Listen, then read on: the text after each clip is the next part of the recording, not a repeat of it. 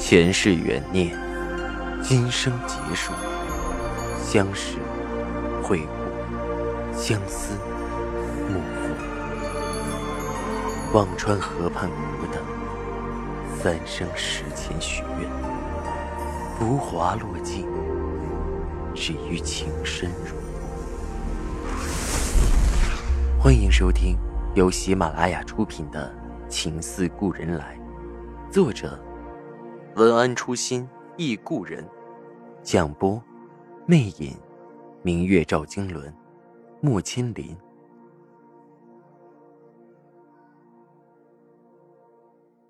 第一百零六集。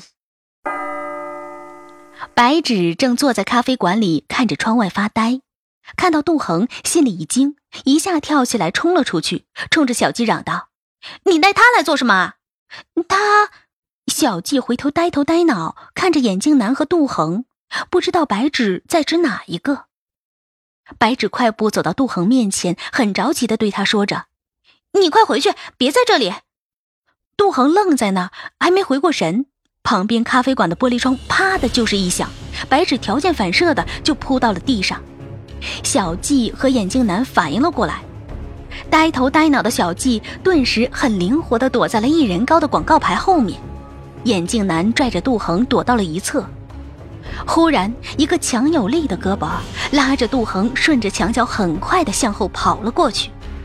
杜恒还没反应过来，只是跟着他上气不接下气的跑着。紧接着，又是一阵噼里啪啦的响声，有女人的尖叫，孩子的哭声，人群的哄闹声，有人大声喊着：“抓人了，放枪了！”杜恒此刻才明白。王府井里那么多巷子的好处，记得第一次来，白芷就告诉他别走丢。如今他才知晓，东跑西奔，很快就离枪声和呼喊声都远了。杜恒的心几乎要跳了出来，他气喘吁吁地问着前面跑的人：“林泉，他们要追你，是不是？”赵林泉的步子滞了一下，没有吭声，很快把杜恒拉到一个角落。看着杜恒，沉声说着：“你就在这里，等一会儿再走。”杜恒看着林泉，惊魂未定的他，多少年来第一次细细的打量着林泉。他更瘦了，原来逐鹿清风般温和的人，如今满身的风刀双剑。他不敢问林泉在做什么，却隐隐的感觉到林泉的处境并不安全。你要保重自己。林泉愣了一下，这是多年来杜恒第一次和他说话。他点点头，淡淡笑了：“没什么，要革命，就会有牺牲。”终究还是忍不住，轻轻拍了拍杜恒的肩膀，下定决心般扭头跑了出去。杜恒听到就会有牺牲，早已心惊肉跳，林泉却转眼不见了。杜恒只好一直在那个角落里等待着，他不知道外面到底怎么样，没有再听到枪声，也没有人的呼喊声，但是他仍然不敢出去。方才一切都很美好的情况下，都能突然一声枪响，他怕待会儿万一出去，就是黑洞洞的枪口面对着他，他也担心着跑出去的灵泉会遭遇什么。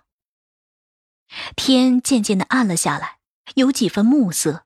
杜恒试着往出走了几步，忽然一阵急匆匆的脚步声走过，吓得他忙又缩了回去，往后倒了两步，踩到了一个人的脚上。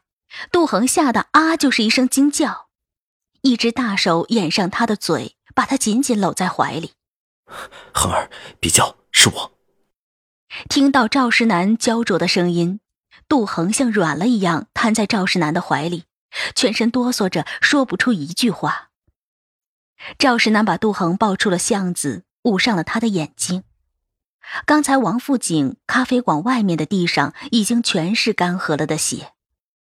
到了家里，他第一次狠狠把杜恒摔在了床上，大声吩咐着双叶：“给他准备热水洗洗。”“我不要洗。”杜恒这才缓过神来，悠悠的开口，看着赵世南：“谁被抓了？你还关心这些？”赵世南看着杜恒，胸里的火简直要炸了开来，一把扯着杜恒的衣襟，说道：“我是不是告诉你离白芝远点？我是不是告诉你别出去？拿我的话当什么？啊？今天死了一个，被抓了一个，你真的以为北平很太平吗？”赵世南简直恨不得把杜恒给晃醒。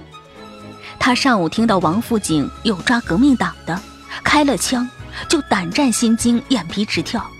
回到家里就知道杜恒不在，双叶结巴着说杜恒去了报社。他又赶到报社，说杜恒和几个人一起去了王府井。赵世南当时只觉得脑子忽然空白了，这辈子他还没有一次一个消息能让他走不动路。他赶到了王府井，警察署已经把要抓的抓走了，地上一片血，他的脸上顿时没了血色。他逢人就打听着有没有抓走女人，有人告诉他抓了一个十六七的女孩子，也有人告诉他有人拉着一个女孩子跑到巷子里。那一瞬，他的心几乎被撕裂。他一条巷子一条巷子的找着，心也一点点被凌迟。刚强如石的他，仿佛被击倒了一样，步履都不稳，摇晃着走了不知多少条巷子。当他看到那个熟悉的小身影缩在角落时，那一刻他的心情五味杂陈。上天对他不薄，没有要了他的命，便没有要了他的命。抱着那个小身体，他又喜又恨。杜恒怎么就不知道保护自己？他不知道他的安危会要了他的命吗？居然还在问长问短。杜恒的头轰的一下大了，死了一个。要革命，就会有牺牲。这句话在他耳边振聋发聩的作响。林泉死了，他完全没法再淡定，扯着赵世南的袖子问着：“是不是林泉死了？”赵世南怔住了。原来赵灵泉也在那里，看向杜恒，赵氏那眸子里的焦灼、担心一点点褪去，成了寒凉。他担心着他，他却担心着他。赵世南把袖子从杜恒手里用力扯了出去。杜恒看到赵世南脸色沉了下来，没有再问，眼泪却在眼眶里打着转。灵泉也好，白纸、小季、眼镜男也罢。谁死了，他都伤心的。他颓然的把手放下，看向赵世南的眸子有丝哀怨。难道连知道是谁死了都不可以吗？那都是活生生的命，是他认识熟悉的人呢。赵世南冷冷的看着杜恒，他不明白他整天都在想什么、做什么。好好的少奶奶不做，非要和白纸他们掺和在一起。民主。革命这些词听着他就头疼，原来这一切不过是因为赵灵泉。他胸中的怒火一波又接着一波，但是看着杜恒浑身哆嗦、劫后余生的样子，终究不忍心再和他争执，艰难的开了口：“死了一个男的，抓了一个女的。白芷和赵灵泉跑了。”说完，他没有看杜恒，匆匆的转身出了外间。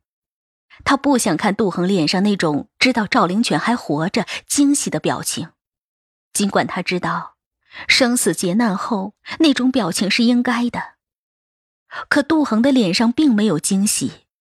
死的是眼镜男，上午还在开玩笑说：“豌豆黄长毛了。”在生死关头拽了他一把的眼镜男死了，小季被抓了。不知道等待他的又是什么。杜恒木然的躺在床上，一夜未眠。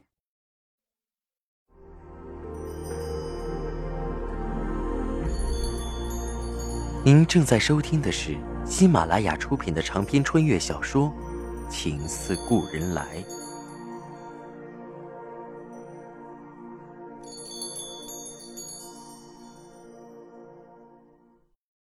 东城的一处石板房里，白纸正对着赵灵泉用力拍着桌子。白庆，你知不知道你在做什么？下午他们就是要一网打尽，你为什么要出来？灵泉坐在椅子上没有吭声。他本来是可以不出来的，但是杜恒来了，他所有的冷静镇定全都去了爪哇国，他担心他的安危。本来拿到小季手里的文件，我们就可以跑了。可是你的出现，让他们更加确定我们的身份。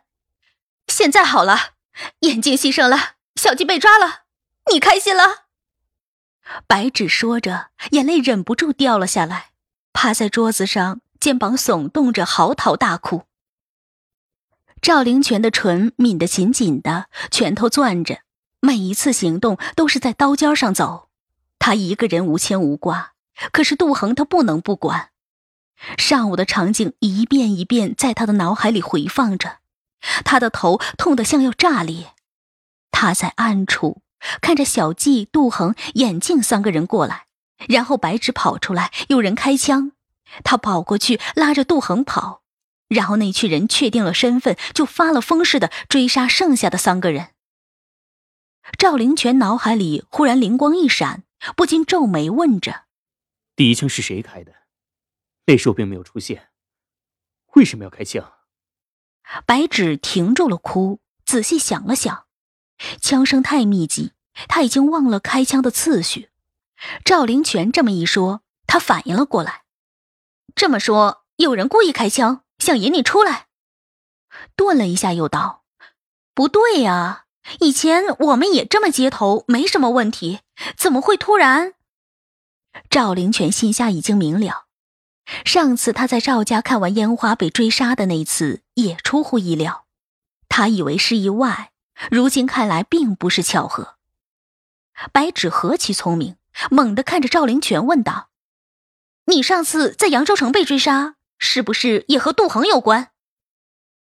看赵灵泉目光沉顿，没有吭声，白纸站了起来，走到灵泉面前说道：“看来他们已经知道你就是赵灵泉了。”而且知道你和杜恒的往事，不要在北平待了。他们既然掌握了你的资料，你继续留在这里做接头工作很危险。组织上最近要调人到浙东去做联系工作，我去推荐你。不，林泉一抬手，态度坚决。我要留在北平，我不走。为什么？白芷又好奇又生气。已经到了这个关头，你还在婆婆妈妈的想什么？如果我走了，他们更会对赵家下手，引我出来。赵灵泉声音笃定：“不如我继续留在这里，有什么事情也能应付。而且北平的工作基本都接上头了，换人又要重新来一次，代价太大。”白青，你疯了！白芷简直胸口要气得炸裂。你的意思是你要留在这里守着杜恒？哦，不对，是赵太太，而不管自己的性命。你要知道，你留在北平，随时都会被搜查抓到。林泉淡淡的笑笑，看向白芷，目光坚定。她是谁的太太不重要，她只是她。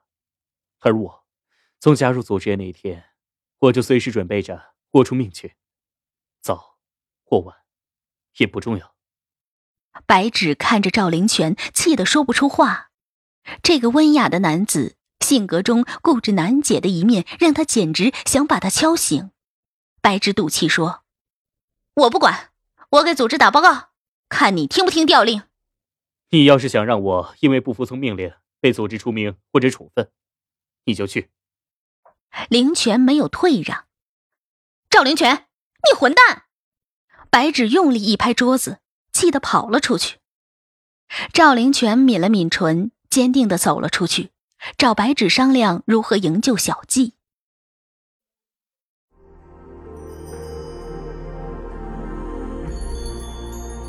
您正在收听的是喜马拉雅出品的长篇穿越小说《情似故人来》。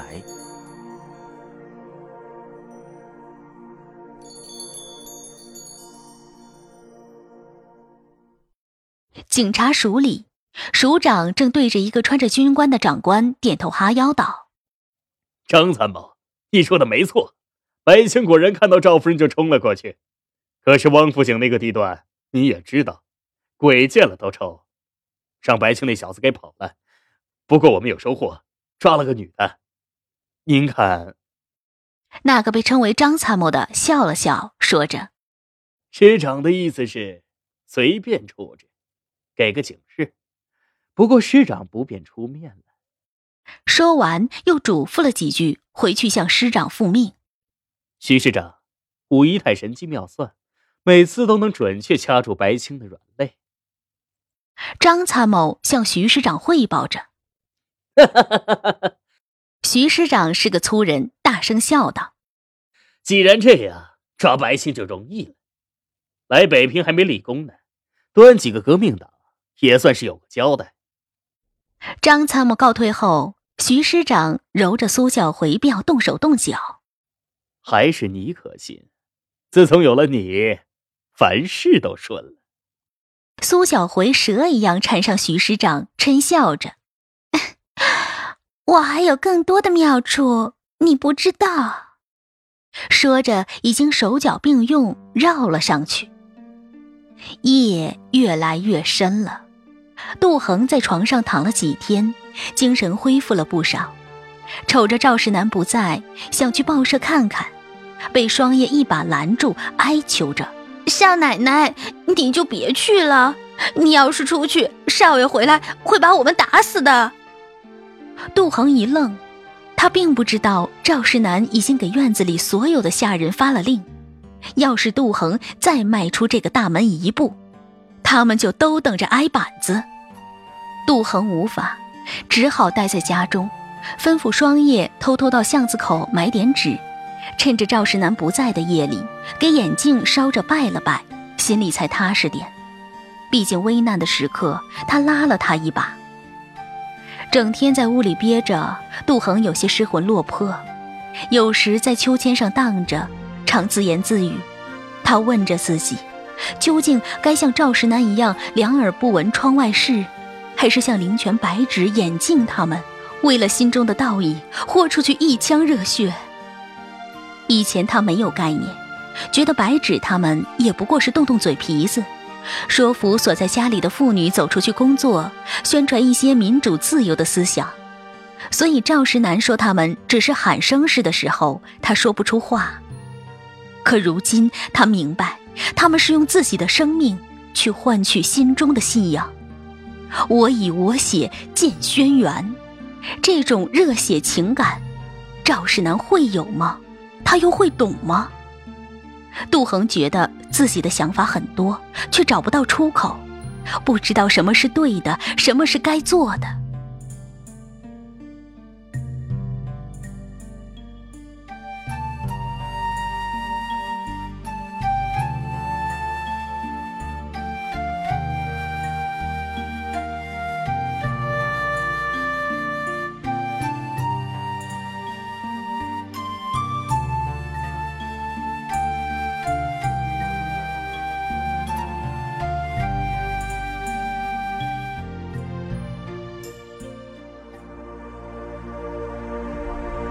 听众朋友，您刚刚收听到的是喜马拉雅出品的长篇穿越小说《情似故人来》，作者文安初心忆故人，播讲魅影，明月照经纶，莫千林。更多精彩有声书，尽在喜马拉雅。